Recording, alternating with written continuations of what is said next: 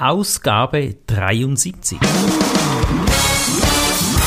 Begrüßt mit mir Bruno Ernie und Thomas Skipwith. Top Renetipps aus den USA.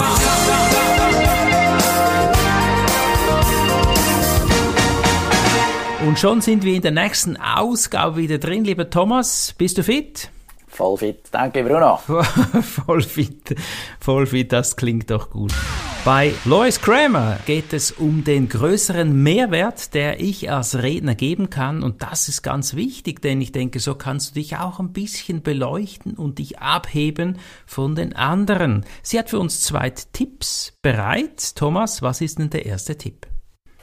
Der erste Tipp ist, dass du dich nach deiner Keynote mit dem Kunden nochmal in Verbindung setzen sollst.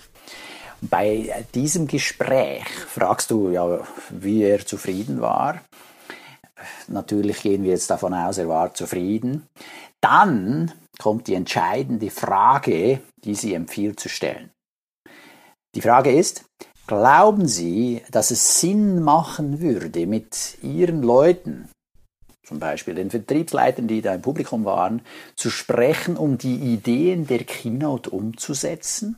Na, das ist ganz eine gute Frage. Die muss ja, was will der, Kunde antworten? Ja, der muss doch Ja sagen. Also wenn er, wenn er die Keynote gut fand und die Sachen, die du dort angesprochen hast, angeteasert, mhm. wenn man so will, mhm, mh. wenn er die gut fand, ja, dann muss er hier Ja sagen. Absolut, genial.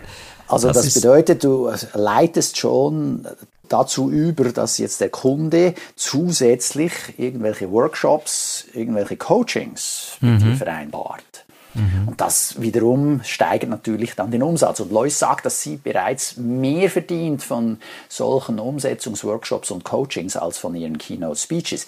In dem einen Beitrag vor ein paar Ausgaben ging es ja so, so weit, dass die eine macht die Auftritte als Speakerin gratis weil sie weiß, dass sie so und so viele Coachings, Trainings nachher verkaufen kann. Also es genau. ist eine Werbeveranstaltung, wenn du so willst. Kann man so sagen, genau. Das erinnert mich an gute Speaker in unserer GSAT. Gibt es auch einige davon. Thomas, der Satz vielleicht ist jetzt äh, der Zuhörer gleich am Auto fahren oder kann sich nicht notieren, aber damit er es mantramäßig nochmal speichern kann, sag doch den Satz nochmal.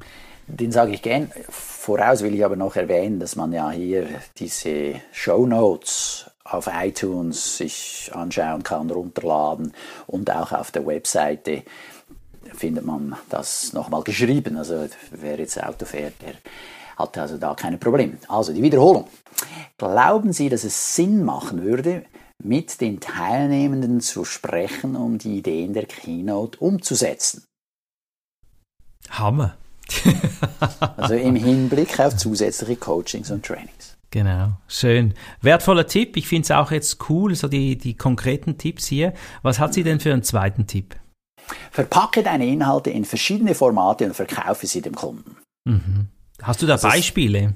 Ja, klar, und, und das bezieht sich ja natürlich auf den ersten Tipp, ja. Also wenn der dann sagt, ah ja, ja, klar, es wäre super, wenn meine Teilnehmer da noch ein bisschen tiefer reingehen würden. Und die muss man begleiten, ja, dann habe ich natürlich verschiedene Möglichkeiten, die Inhalte aufzubereiten. Und eins kann sein, ich habe ein aufgezeichnetes Online- ja, Vertriebsmeeting, das können Einzelcoachings sein, das können Kleingruppengespräche sein. Du kannst Videos bereitstellen, vieles von dem machst du ja bereits schon, Bruno. Ja, genau. Ja, ein Teil von dem mache ich auch.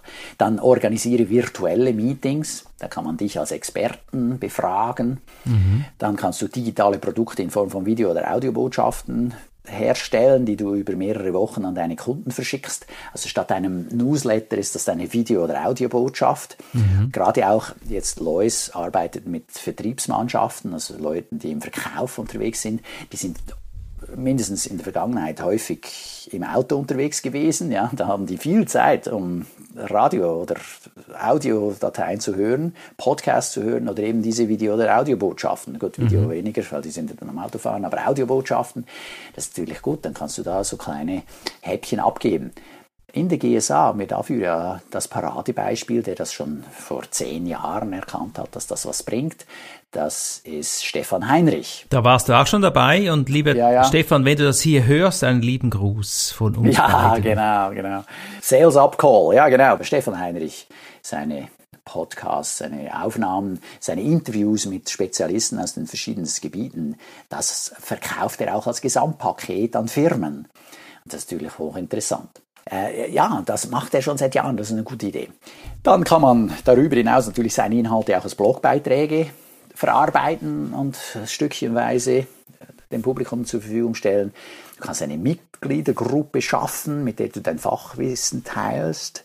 Und da kommen dann nur Leute rein, die zu dieser Gruppe gehören. Das kann eine Facebook-Gruppe sein oder das kann eine bezahlte Gruppe sein in deinem eigenen, in WordPress aufgesetzten Programm. Mhm. Ja, du kannst virtuelle Kurse veranstalten oder Präsentationen geben, Webinare machen etc. Also da gibt es x Möglichkeiten, um verschiedene Formate anzubieten, so dass auch der, der sich für die, deine Themen interessiert, sich die Art und Weise auswählen kann, wie er gerne lernt. Dann, äh, wenn du so willst, der Vortrag, darauf will jetzt eben Lois auch nochmal hinweisen, ist ein Schaufenster für das, was du dir danach erhoffst. Eine weitere Monetarisierung deiner Botschaft und Inhalte.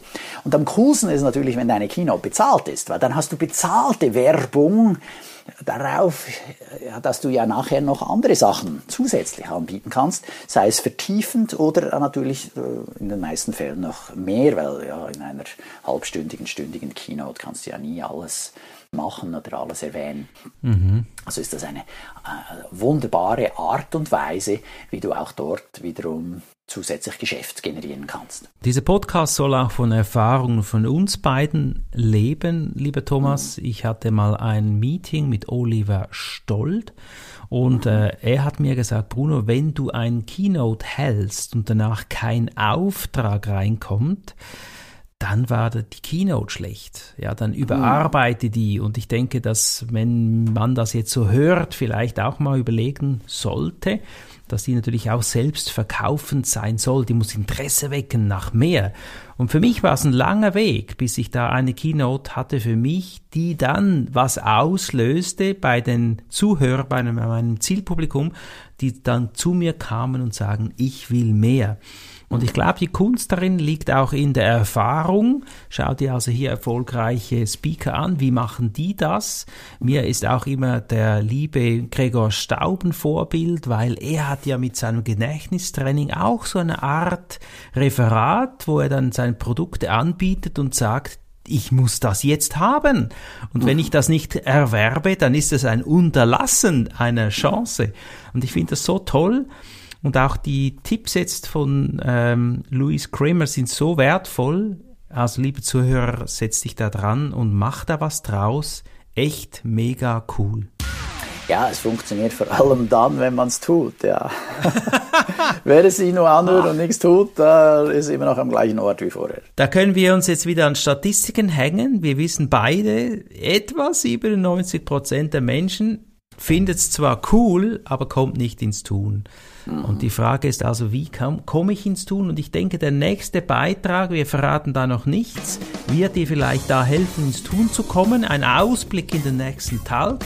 Aber das läuft jetzt separat. Lieber Thomas, ich bedanke mich für diesen Talk hier, wünsche dir ja, eine wundervolle Woche und viel Umsetzungskraft. Ja, danke gleichfalls. Ciao, Bruno. Das war der Podcast Top Renetipps aus den USA.